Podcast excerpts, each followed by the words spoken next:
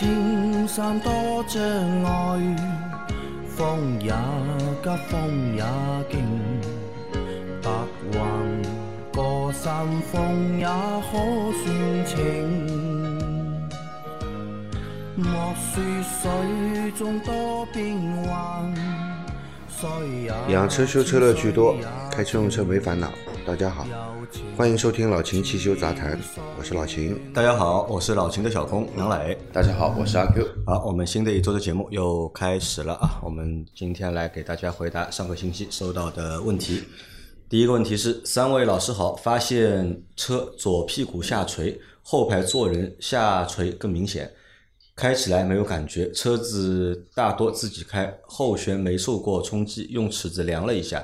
前两轮轮眉离地距离是七十厘米，左后轮六十九厘米，右后轮是七十一厘米，胎压正常，减震器没有漏油的现象，支撑车身高呃支撑支撑车身高度的是不是减震弹簧？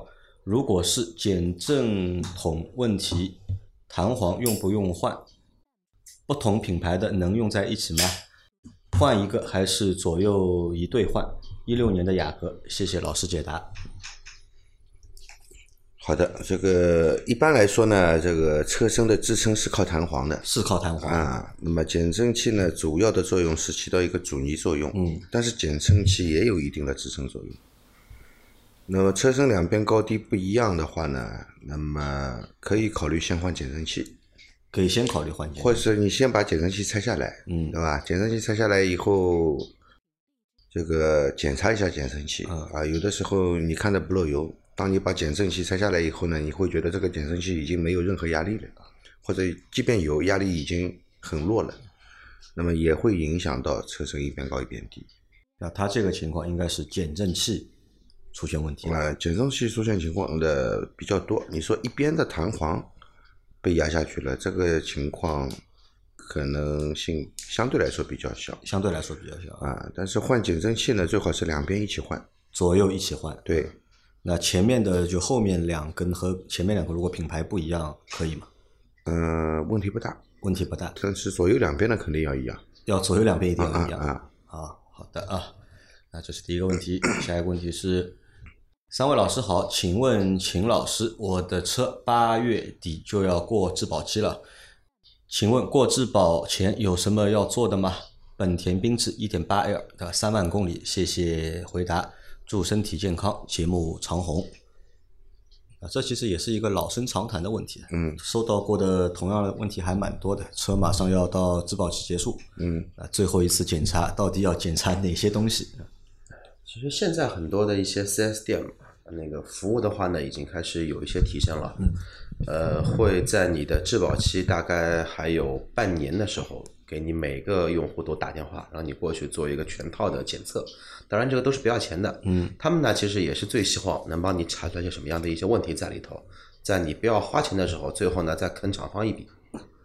因为质保期对吧？这个钱是厂方质保的，啊，可以就索赔。啊就就简简单来说，比如说，可能说有一个那个组合开关，它可能说工作不是很良，不并不是很良好，但它还能用。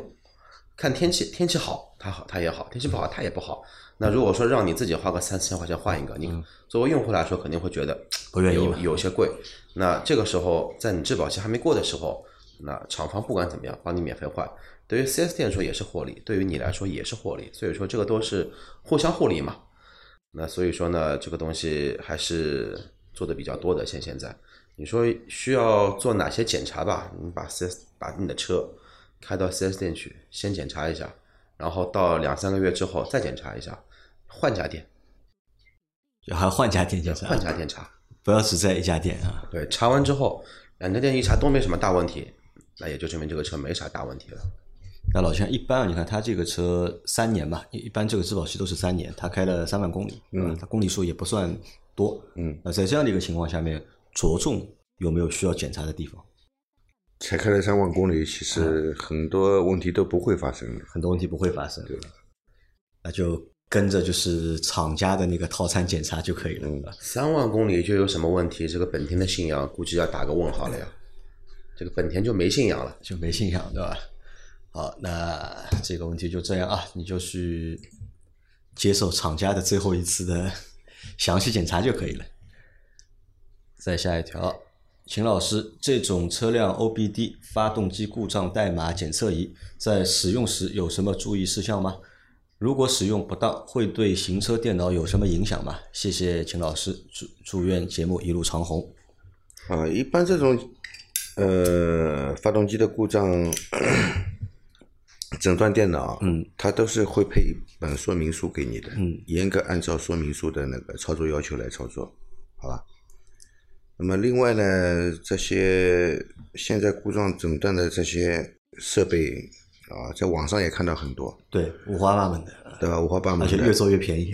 啊，那些可能出现就是有的故障查不到，嗯啊，有的故障读不到，或者是呃读出来一个编码，但是它具体的这个翻译描述没有的，也是有可能的。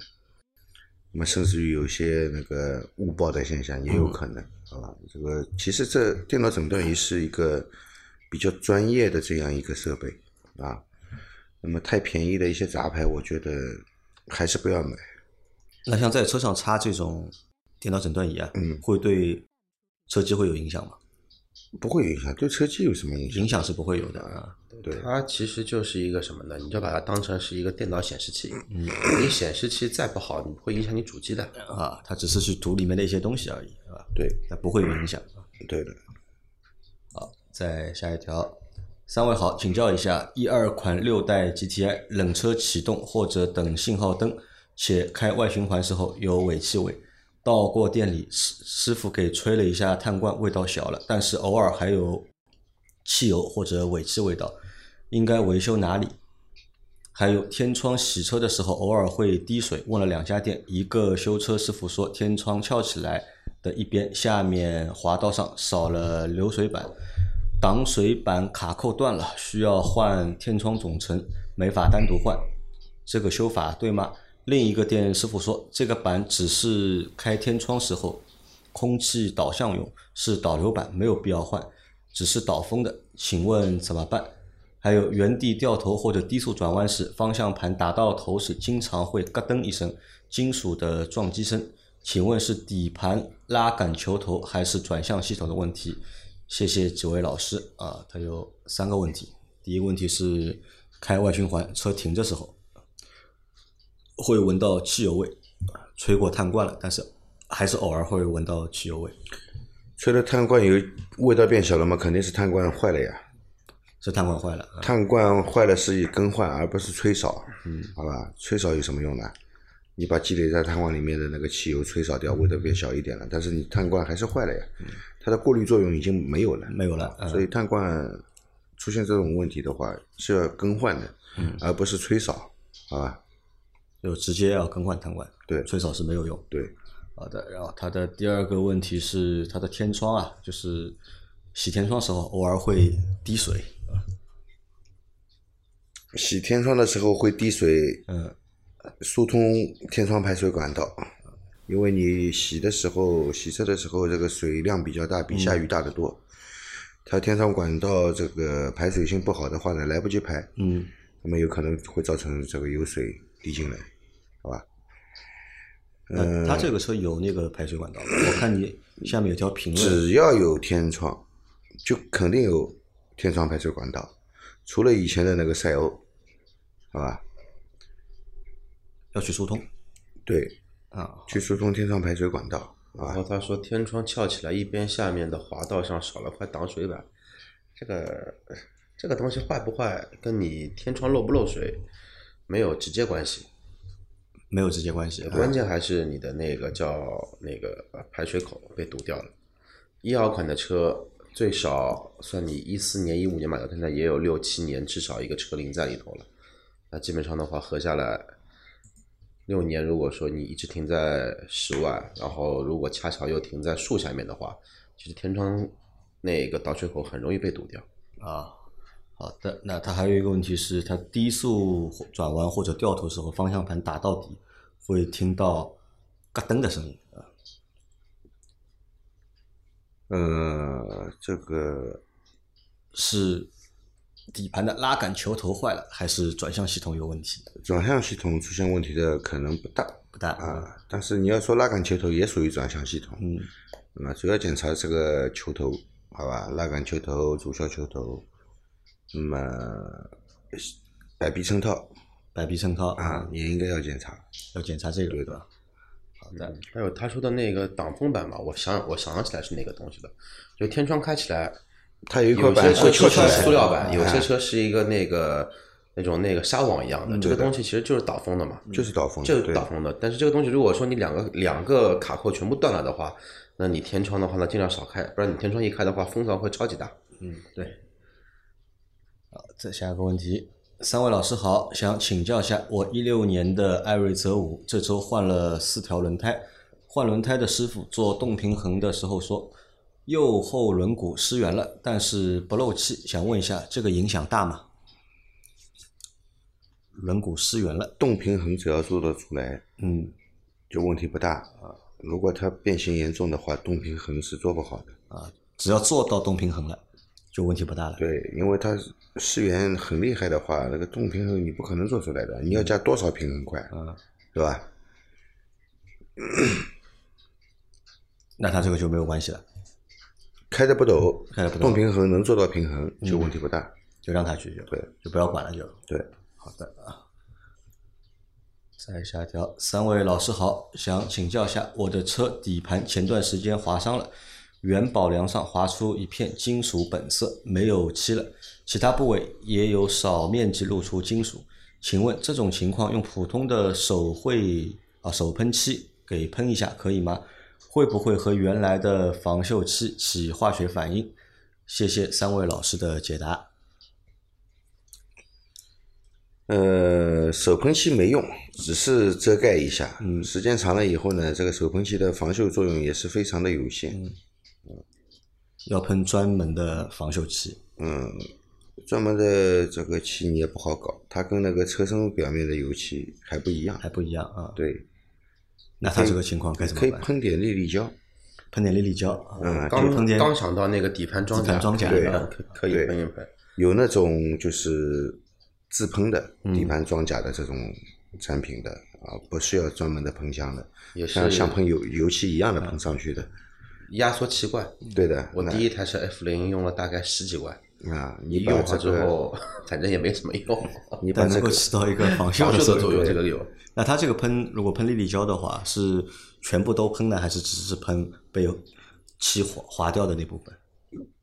如果为了防锈的话，就只喷只喷那个漆被刮掉的一部分就可以了啊喷之前要清洁干净啊。要清先清洁干净。对，啊，好的啊。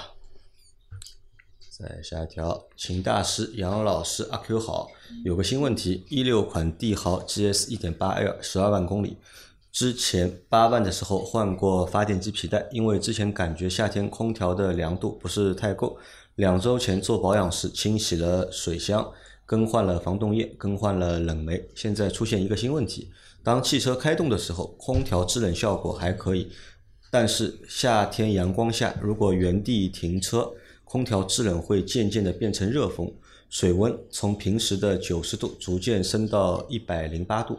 下车观察发现，车头的风扇声音非常响，电子风扇应该在正在高速档运转。此时，如果汽车开动起来，水温会逐渐回到正常的九十多度。请问这个情况和更换防冻液及冷媒有关吗？应该着重从哪几点来检查？谢谢大师。这个问题其实你看啊，嗯，呃，停车水温就变高，对，空调就不冷，嗯对吧？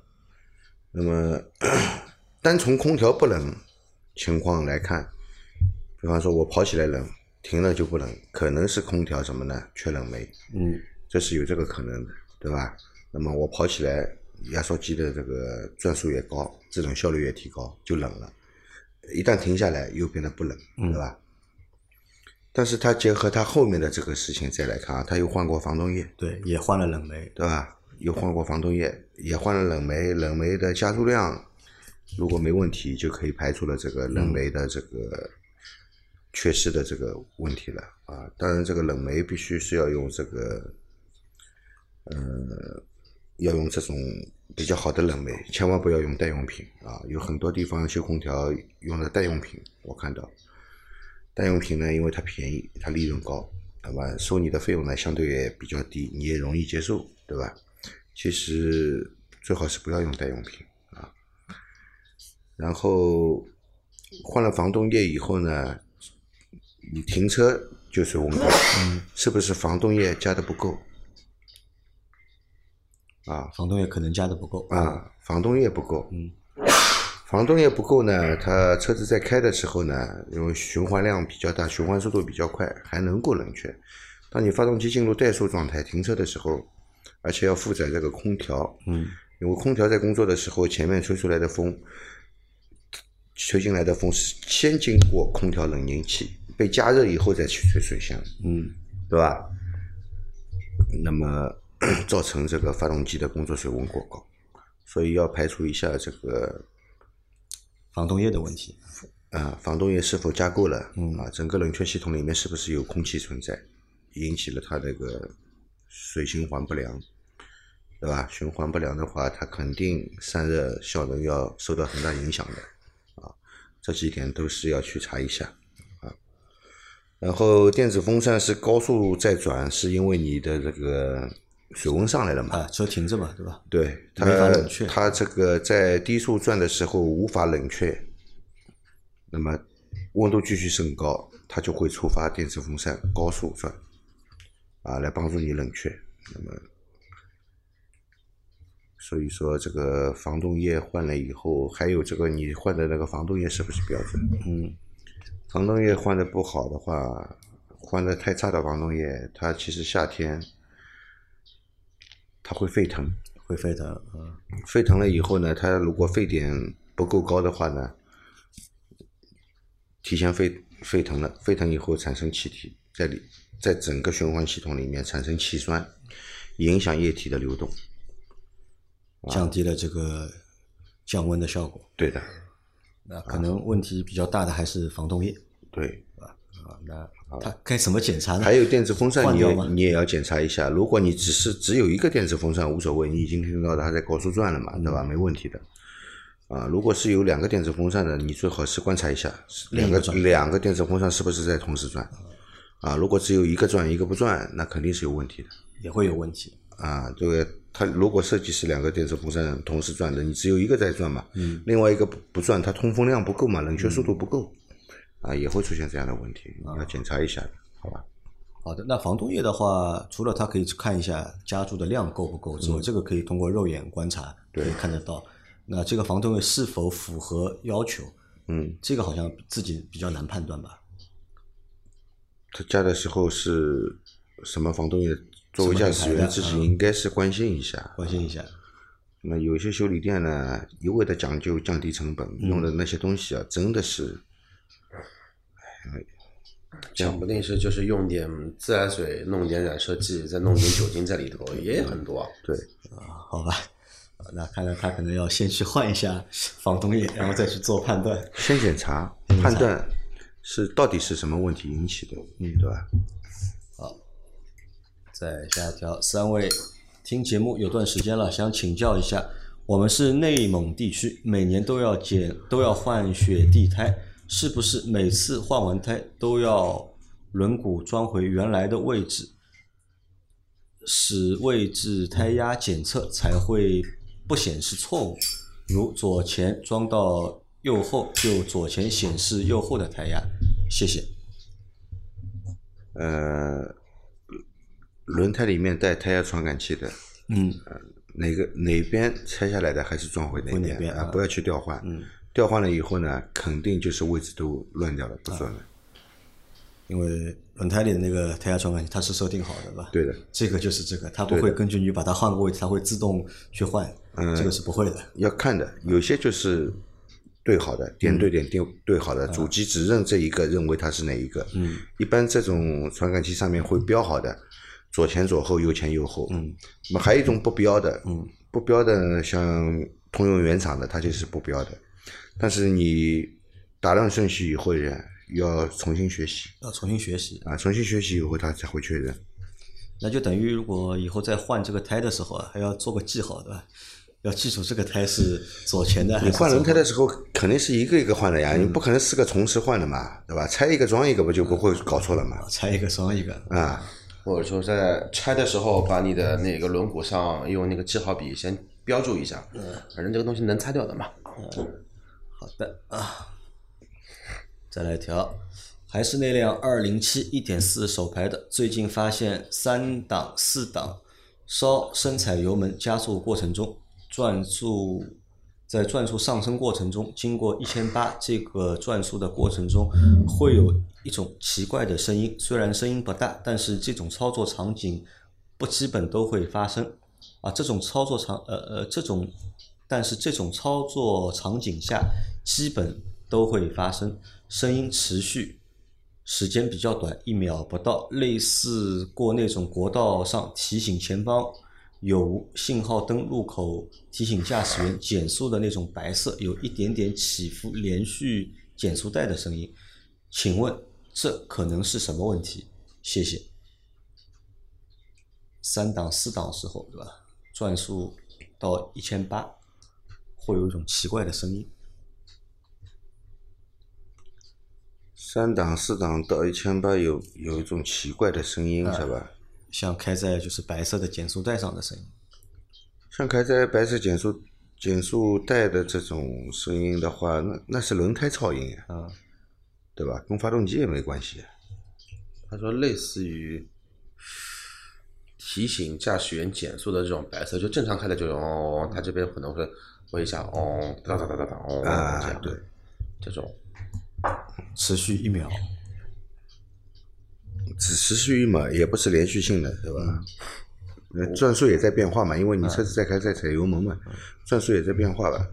如果一直是在这个转速，只要在这个转速，如果你保持在这个转速，嗯，它都是有这个声音的话呢，那检查一下发动机的那个皮带张紧轮和皮带上面的舵轮，是不是轴承到了一定的转速以后，就在这个啊、就在这个特定的转速有这个声音的话，那就更换轴承，对吧？或者是更换那个皮带，嗯，啊，好的，我想到还有一个，如果说你一千八的时候，你的转速是会上下有一个起伏，再一下子再上去的话，那这个情况的话，你可能说你要看一下你的火花塞跟你的点火线圈了。而且标志的发动机点火线圈好像还是蛮容易坏掉的。我在节目里这样回答过他的，嗯，呃，让他检查那个点火线圈和那个火花塞火花塞。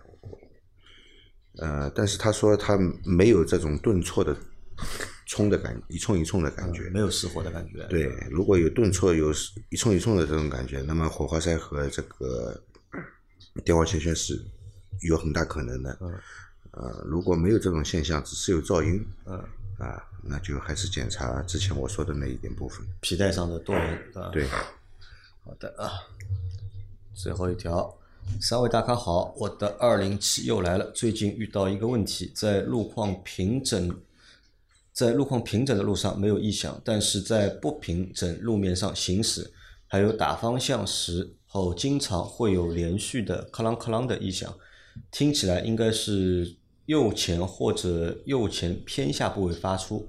去检查后，由于半年前三角臂和小吊杆都更换过，看维修工检查了一下后说应该是顶胶和平面轴承的问题。之后还进行了在前机盖靠近右前顶胶处向下按压，没有听到有异响。请问一下，这个维修工的判断准确吗？另外问一下，如果更换顶胶和平面轴承的话，是否要拆减震器？需要拆减震器的话，那我如果减震器一起更换，工时费是否是一样的？谢谢解惑。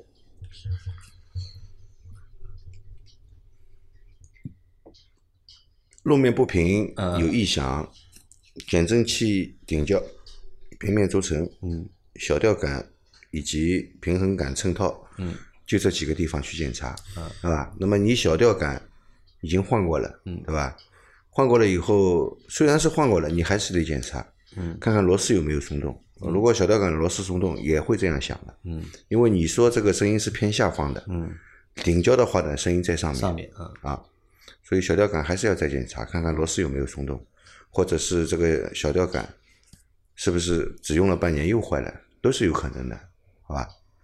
呃，如果是顶胶的话呢，你通过按压的方式，它是不会响的。我前面还想说，我操，这个哪个修理师傅能从按压的方式把这个 减震胶的声音给按出来，太牛逼了！这个比奥特曼还厉害了，这这这个大概孙悟空了是。就通过按压的方式去判断是错，判断不出来的，判断不出来。哪怕是这个顶胶已经一塌糊涂了，你去按压它也是不会响的，啊，好吧？只有过颠簸路面的时候才会响，为什么呢？它遇到坑的时候啊，整个悬挂往下掉，嗯，那个时候呢，它的那个顶胶已经跟这个车壳分离了，嗯，当路面凸起的时候呢，它又被抬上来，它去撞击车壳，才会有这个声音。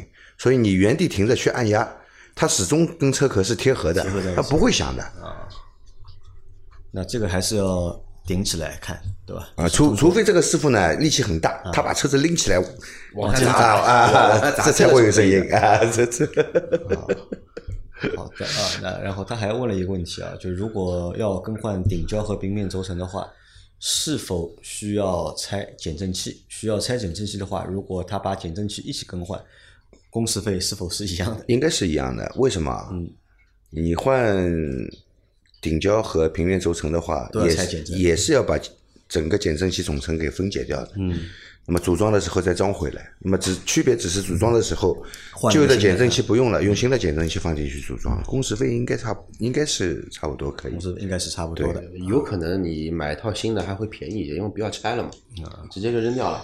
没有，它是换那个呀，它弹簧不换呀，如如果换减震筒呀。它哦对，弹簧不换那就去啊对，弹簧也要点钱的。对，弹簧也要钱弹簧都。要换的话，那就基本上是肯定是装新的比拆旧的再换要便宜一些啊。好，那我们今天的问题就先回答到这里。大家有任何关于养车、用车、修车问题，可以留言在我们节目最新一期的下方，我们会在下周的节目里面一一给大家解答。我们明天再见，拜拜。拜拜。